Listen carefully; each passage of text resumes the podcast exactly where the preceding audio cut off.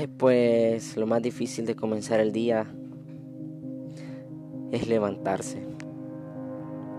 Hay veces hace frío y hay veces el cuerpo está muy cansado, pero se tiene que salir. Papi, usted se levanta muy temprano a trabajar. Yo aún estoy dormida. ¿Le gusta su trabajo? Sí. Sí me gusta. Mira, ahí conoces a muchas personas y cada una tiene una historia bien diferente, la verdad. Eh, hay personas que te cuentan cómo les va, eh, sus problemas y parte de ello poder darles algún comentario que les pueda ser útil. ¿Y por qué trabaja de Uber?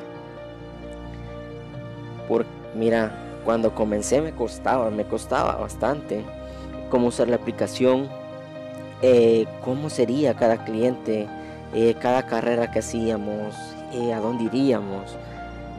Pero luego te acostumbras y pues como muchos en El Salvador, con el COVID y la cuarentena, las empresas cerraron y teníamos que buscar una solución. ¿Y ya le gusta su trabajo?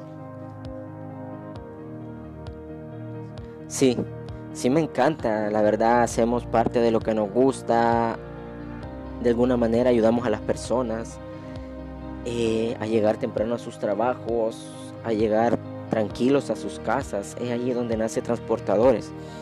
Pues la verdad somos alrededor de 200 y tenemos contactos con diferentes grupos siempre de plataformas Uber e InDrive.